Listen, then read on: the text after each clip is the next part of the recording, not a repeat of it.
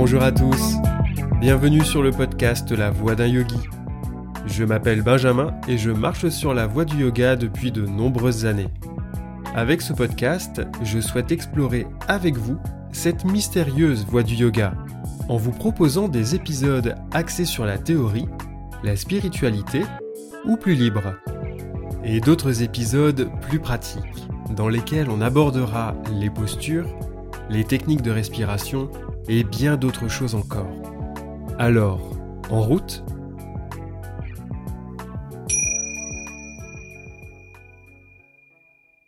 Épisode 10 Shavasana, la posture du cadavre. Cette posture est essentielle à toute séance de yoga. En général, elle clôt la série d'asanas pour permettre au corps de les intégrer, d'absorber leurs effets et de se détendre. Selon la lignée ou le type de Hatha Yoga, elle ouvrira le cours afin d'offrir un temps de dépôt et d'abandon, surtout après une journée bien chargée. On la verra alors comme un passage, un pont entre nos quotidiens exaltants vers notre espace de yoga. Elle peut également servir de transition entre deux postures. On accueille les effets de l'une et l'on se prépare à vivre la suivante. Quand j'ai débuté le yoga, ma professeure avait pour habitude de commencer ses séances avec une posture assise. Puis, un jour d'hiver, nous étions tous si épuisés par nos vies quotidiennes qu'à peine assis sur nos tapis à attendre les autres pratiquants, nous nous sommes écroulés. Constatant cette fatigue collective, notre professeur s'est adapté et a commencé sa séance en nous laissant en shavasana. Dans ma pratique personnelle, j'ai pris l'habitude de débuter mes séances par cette posture. J'aime cette idée de déposer mes bagages et de m'abandonner un temps avant de pratiquer. Ensuite, après un asana ou un enchaînement, je reviens en shavasana pour me reposer et transiter vers une nouvelle posture. Une chose est sûre, je conclus toujours la partie posturale avec elle. Mais pourquoi Shavasana s'appelle-t-elle la posture du cadavre?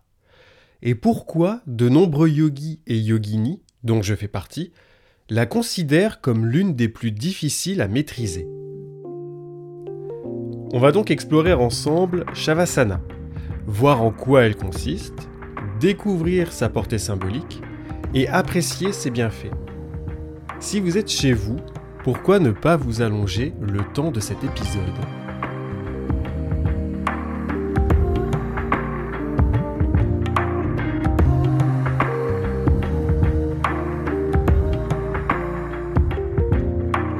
Les instructions de la Hatha Yoga Pradipika pour réaliser cette posture sont simples.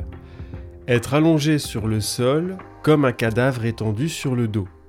C'est Shavasana. Bon, en entendant cela, imiter un cadavre n'a rien de réjouissant. Pourtant, cette posture fait des merveilles. On veillera à garder les jambes écartées à la largeur du bassin, les bras légèrement éloignés du corps, paume de main dirigée vers le ciel.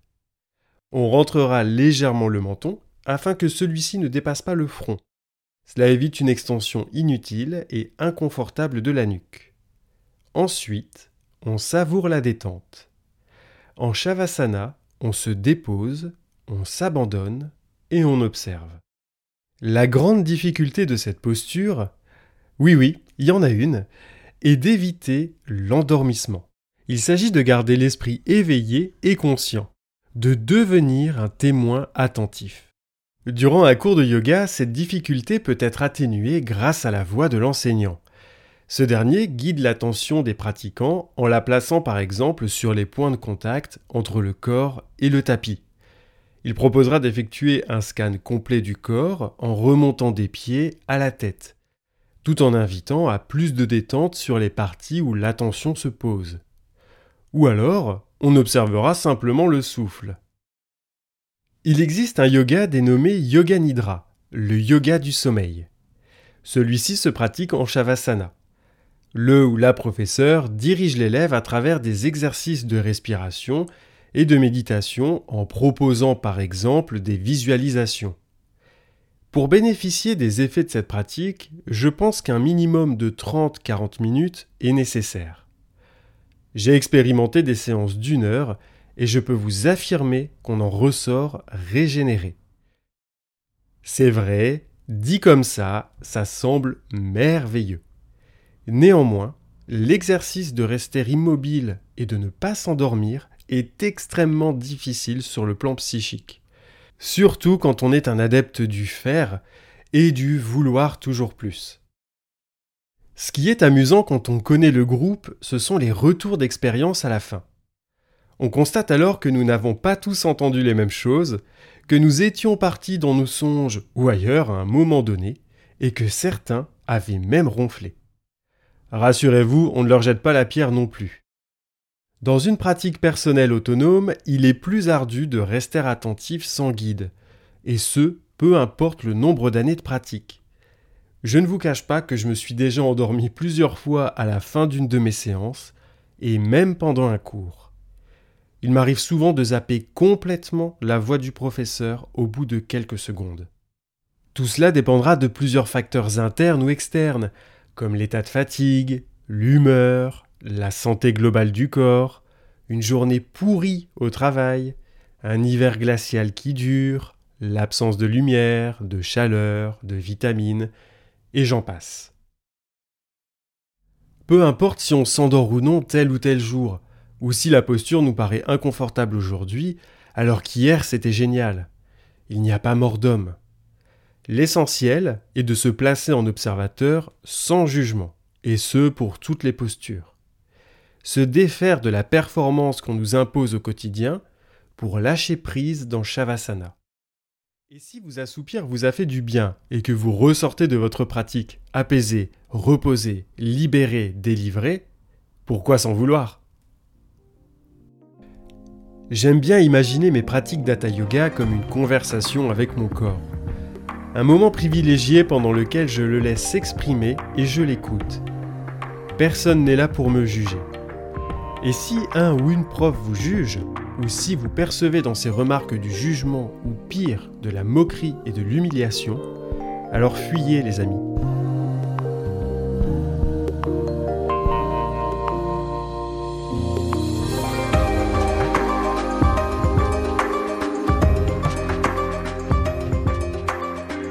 Shava en sanskrit signifie cadavre, asana, posture.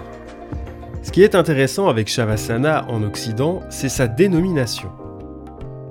En effet, le choix de nommer la posture par son nom sanskrit ou par sa traduction française est délicat. Inviter les pratiquants à s'allonger dans une posture évoquant la mort n'a rien d'engageant, surtout pour un non-initié. C'est pour cela que j'ai souvent entendu des professeurs évoquer Shavasana comme la posture de détente ou de lâcher prise. Pour comprendre ce nom, il est nécessaire de se tourner vers la culture indienne et d'observer sa relation avec la mort. Le climat tropical de l'Inde impose aux Indiens de brûler les corps pour éviter les maladies. Le corps du défunt est brûlé aux yeux de tous.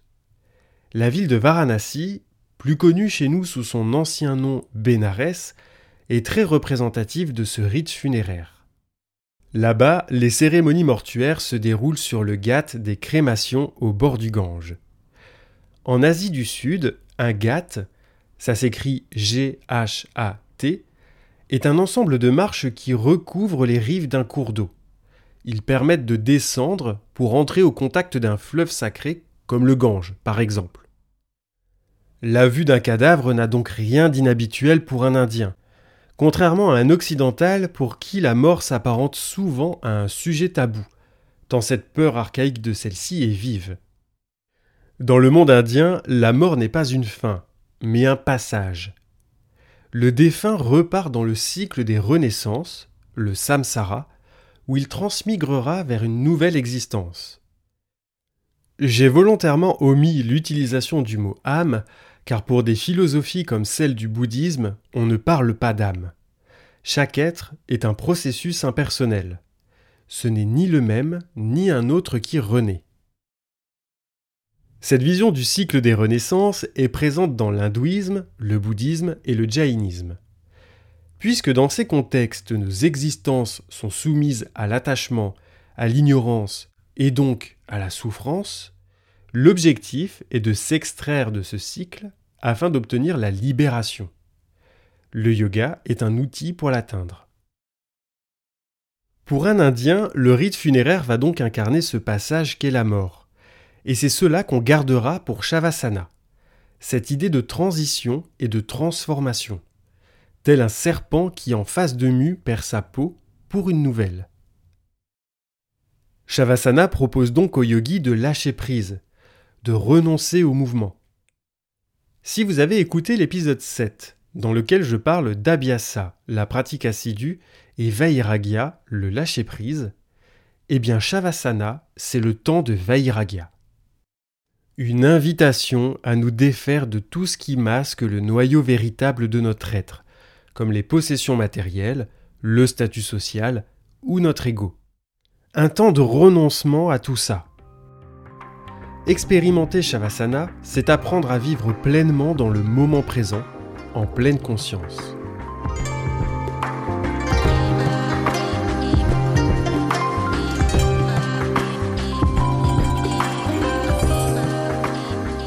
Selon les traités d'Hatha Yoga, Shavasana dissipe la fatigue et apporte à l'esprit le repos. La posture va stimuler ce qu'on appelle le système parasympathique. Notre système nerveux comporte une partie que l'on nomme système nerveux autonome ou végétatif, car non soumis à notre volonté. Il est constitué de deux sous-systèmes, le sympathique et le parasympathique. Le système sympathique prépare l'organisme à l'activité, tandis que le parasympathique a la responsabilité de sa mise au repos. Dans notre monde moderne, le système sympathique est très souvent sollicité, nous plaçant dans un état d'alerte permanent qui engendre stress et anxiété. En stimulant le système parasympathique, Shavasana va rétablir l'équilibre avec le système sympathique. Les bienfaits seront multiples la détente du corps et de l'esprit, le lâcher-prise complet, le rééquilibrage du système nerveux autonome, et un ressourcement rapide. Si vous êtes blessé ou avez des douleurs au dos, prévoyez un support sous vos genoux, comme un coussin bolster. Ça soulagera le bas du dos qui sera complètement déposé au sol. Pour les femmes enceintes, l'adaptation la plus courante est celle de s'allonger sur le côté gauche et de placer un bolster entre les jambes et un coussin sous la tête. Pourquoi à gauche? Parce qu'en vous allongeant sur ce côté, vous libérez la veine cave et vous facilitez la circulation placentaire. Shavasana est une posture de détente. Mais de par son immobilisme total et sa symbolique très forte que le corps n'ignorera pas, elle peut provoquer la remontée de pensées et souvenirs douloureux. Dans ce cas-là, accrochez-vous à la voix du professeur. Et dans votre pratique personnelle, ne prolongez pas la posture. Profitez du repos et du ressourcement qu'elle vous offre après vos asanas. Ensuite, quittez-la pour vous placer doucement en assise. Sortir de Shavasana doit se faire en douceur. Pour cela, portez votre conscience sur les doigts et les orteils que vous bougerez lentement. Pour apporter un souffle de vie au corps, faites quelques grandes inspirations, puis installez progressivement du mouvement en partant des extrémités. Roulez doucement sur le côté pour venir en position de fœtus et asseyez-vous sans geste brusque. Simple en apparence et en pratique, Shavasana n'est pas une posture si accessible que cela de par l'immobilité et le lâcher-prise qu'elle impose. D'autant que pour une personne découvrant le yoga et s'étant projetée à effectuer des postures plus physiques, ce qui sera le cas, Shavasana s'avère très déstabilisante elle va à contre-courant de la vitesse folle de notre société moderne de performance physique et intellectuelle. Pourtant, pratiquer Shavasana, c'est percevoir la pulsation de la vie dans l'immobilité.